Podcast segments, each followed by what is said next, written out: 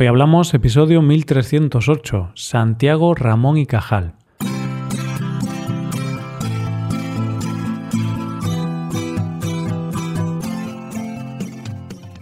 Bienvenido a Hoy Hablamos, el podcast para aprender español cada día. Puedes ver la transcripción, las explicaciones y los ejercicios interactivos de este episodio en nuestra web. Ese contenido te puede ayudar en tu rutina de estudio de español hazte suscriptor premium en hoyhablamos.com. Buenas, oyente, ¿qué tal? Nuestro premio Nobel de hoy dijo, Todo hombre puede ser, si se lo propone, escultor de su propio cerebro.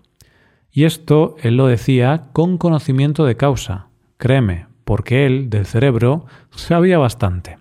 Hoy hablamos de Santiago Ramón y Cajal. La semana pasada conocimos a José Echegaray, el primer premio Nobel español. Y en el episodio de hoy vamos a conocer a otro español que también fue el primer premio Nobel español. ¿Cómo es eso posible? ¿Es esto un fallo de Matrix? No, oyente. es solo que José Chagaray fue el primer premio Nobel español, pero hoy vamos a conocer al primer premio Nobel español en ciencias, ya que como recordarás, Echegaray lo fue en literatura. El segundo premio Nobel para nuestro país no se hizo esperar demasiado, ya que el primero fue en 1904 y este segundo llegaría en el año 1906 y fue para Santiago Ramón y Cajal, que lo ganó en la categoría de Fisiología y Medicina. ¿Quién fue Santiago Ramón y Cajal? Ramón y Cajal nació en Petilla de Aragón, que es un enclave navarro en la provincia de Zaragoza, en el año 1852. Su padre era médico cirujano y esto hacía que se tuvieran que mudar de manera regular por el trabajo del padre. Y es por eso que con apenas dos años se mudó con su familia a La Res, que era el pueblo del padre, y más tarde se mudarían a otros pueblos. Sus primeros estudios los realizó en Jaca, en los Escolapios, que es una orden religiosa. Y más tarde el bachillerato lo hizo en un instituto de Huesca, Parece ser que en estos primeros años a Ramón y Cajal le pasaba algo que le ha sucedido a muchos genios en la historia. En sus primeros años no era muy buen estudiante. Tengo que decirte que a mí, cuando me decían esto, cuando estudiaba, que personas muy brillantes habían ido mal en el instituto, me tranquilizaba bastante y me liberaba un poco esa tensión de tener que aprobar el examen. No porque yo me creyera un genio, sino porque si a ellos les pasó y al final les fue bien en la vida, pues me parecía que no tenía de qué preocuparme. El caso es que el joven Santiago parece ser que era un espíritu libre, un poco rebelde, pues no estaba por la labor de memorizar datos, estaba en contra de aquella premisa de que la letra con sangre entra, y mostró una gran afición por las artes, la pintura en concreto, y por la naturaleza. De ahí que su padre, como castigo por sus malos estudios, le obligase a trabajar de aprendiz de zapatero y barbero. El padre de Santiago era médico, y siguiendo el refrán español de la cabra tira al monte, Santiago comienza sus estudios de medicina. Estudió en Zaragoza, a donde se había trasladado con su familia, y aquí Santiago sí que se centró en sus estudios, y los finalizó con éxito en el año 1873 y empezó a trabajar de médico ya con 21 años. No, porque en aquel entonces existía en España el servicio militar, también conocido como mili, que era un periodo donde los hombres tenían que prestar un servicio militar obligatorio durante un tiempo, y que en España desapareció no hace tanto, en 2001. Durante la mili se convocaron oposiciones para el cuerpo de sanidad militar, y Ramón Cajal se presentó, aprobó el examen, consiguió el trabajo y fue destinado a Cuba. Parece ser que no lo pasó muy bien en Cuba y regresó a España más débil, ya que había contraído muchas enfermedades, y también volvió un poco desanimado. Y a partir de aquí empieza su carrera en medicina. En 1875 es nombrado ayudante interino de anatomía en la Universidad de Zaragoza y dos años más tarde se doctoró por la Universidad Complutense de Madrid con su tesis Patogenia de la inflamación. En 1879 ganó la plaza de director del Museo Anatómico de Zaragoza y ese mismo año se casó con su mujer, Silveria, con la que tuvo siete hijos. En 1883 obtuvo la cátedra de Anatomía General de la Universidad de Valencia, donde tuvo la oportunidad de estudiar la epidemia de cólera que sufrió la ciudad. En el año 1887 se traslada a Barcelona, donde obtuvo la cátedra de Histología. Voy a parar un segundo aquí para aclarar qué es histología, porque yo tampoco lo tenía muy claro. De forma muy resumida te diré que es la ciencia que estudia los tejidos de los seres vivos. El año siguiente, 1888, sería, según describe el propio Santiago, su año cumbre, ya que ese año es cuando logró descubrir los mecanismos que gobiernan la morfología y los procesos conectivos de las células nerviosas de la materia gris del sistema nervioso cerebroespinal. Ese año publicó sus descubrimientos en la revista trimestral de Histología Normal y Patológica. Pues bien, Santiago contradijo los estudios previos de Camilo Golgi. Golgi decía que los tejidos cerebrales estaban compuestos por conexiones continuas, pero Santiago había descubierto que eso no era del todo cierto, sino que el tejido cerebral estaba compuesto por células nerviosas individuales, y las relaciones entre ellas daban lugar a la propagación de los impulsos nerviosos. Es decir, el componente principal del tejido nervioso eran, en realidad, las neuronas. Fíjate la importancia de su descubrimiento. Descubrió las neuronas y cómo se comportan entre sí. De hecho, su esquema estructural del sistema nervioso pasó a conocerse con el nombre de doctrina de la neurona y en esta doctrina destaca la ley de la polarización dinámica, que era capaz de explicar la transmisión unidireccional del impulso nervioso. Déjame contarte que, según parece, Santiago Ramón y Cajal era un hombre con una sensibilidad especial, un hombre científico pero con alma de poeta. ¿Por qué creo esto?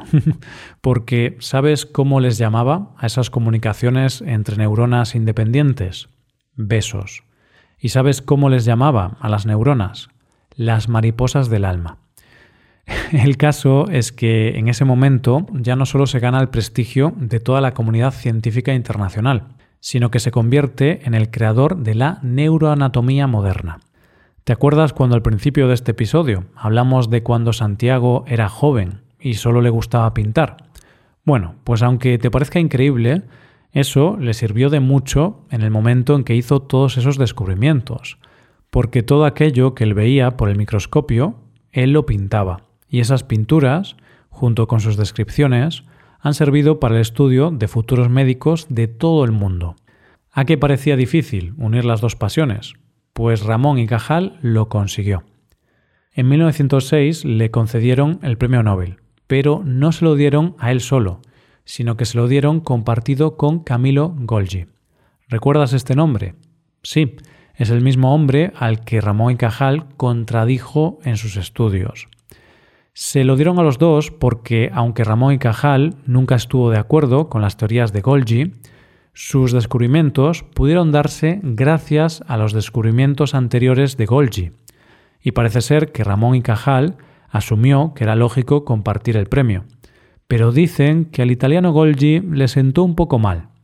De hecho, en el discurso que cada uno dio, a la hora de recoger el premio, Golgi ni siquiera citó a Ramón y Cajal ni sus descubrimientos. Sin embargo, Ramón y Cajal sí lo citó. Y si lo piensas, tiene gracia, porque en realidad les dieron un premio Nobel por lo mismo. La única diferencia es que sus teorías eran distintas.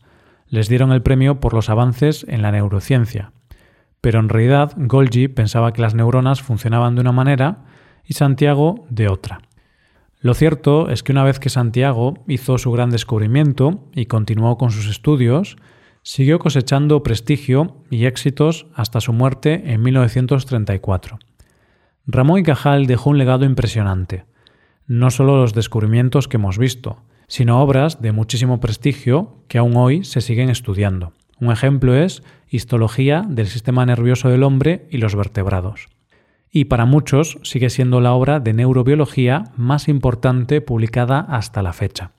Y su estela fue mucho más que por los descubrimientos premiados con el Premio Nobel, ya que sus estudios han contribuido a facetas tan distintas como la investigación contra el cáncer o la fotografía a color. Fue un auténtico genio. Admiro mucho a la gente que ha contribuido a cambiar el mundo. Gente que sin ellos el mundo no sería lo mismo, el mundo sería peor. Y además, muchas de estas personas son un ejemplo de humildad y de honestidad. Así era Ramón y Cajal. Y como ejemplo te diré que se bajó el sueldo cuando lo nombraron director del Laboratorio de Investigaciones Biológicas. Se negó a aceptar el cargo de ministro de Salud e Instrucción Pública y siendo presidente de la Junta de Ampliación de Estudios, se negó a darle una beca a su propio hijo y pagó los estudios de su bolsillo. Y cuando le preguntaron por qué no había presionado para obtener una beca, dijo, por eso mismo, por ser mi hijo. Fue un hombre brillante y cuando llegó el siglo XX, él no era capaz de correr a la velocidad que iba el mundo y los avances, a los que él llamó el delirio de la velocidad. De esa forma, en su obra El mundo visto a los 80 años, publicada en 1934, escribió esto sobre el coche. Lo más desagradable del automóvil es el escamoteo del paisaje. La celeridad suprime el encanto de la contemplación. Quienes aprendíamos geografía, asomados a la ventanilla del tren, debemos resignarnos a ignorar el camino y viajar como fardos, entre nubes de polvo y desfiles de árboles amenazadores. Antes de acabar, te contaré otra información curiosa sobre Ramón y Cajal. Y es que cuando pensamos en un científico, casi todos nos imaginamos a una persona delgada y con poca fuerza o con músculos pequeños, que pasa todo el día sentado en una silla trabajando e investigando.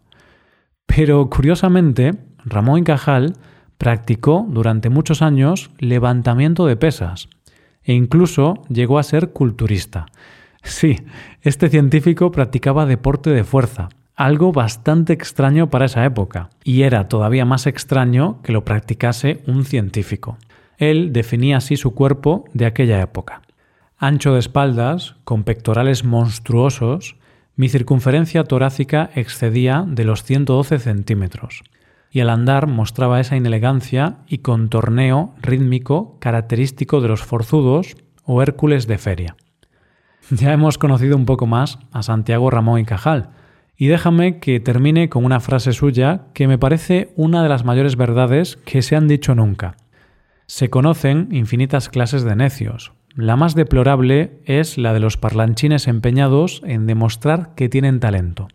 Y esto es todo por hoy, oyente. Espero que te haya gustado mucho el episodio y espero que haya sido de interés. Muchas gracias por estar ahí y permitirnos ser parte de tu día a día. Por último, te aconsejo hacerte suscriptor premium y utilizar los contenidos adicionales del podcast en tu rutina de aprendizaje. Creo que pueden ayudarte en tu hábito de estudiar español. Hazte suscriptor premium en hoyhablamos.com. Nos vemos mañana con un nuevo episodio sobre España. Muchas gracias por todo. Pasa un buen día. Hasta mañana.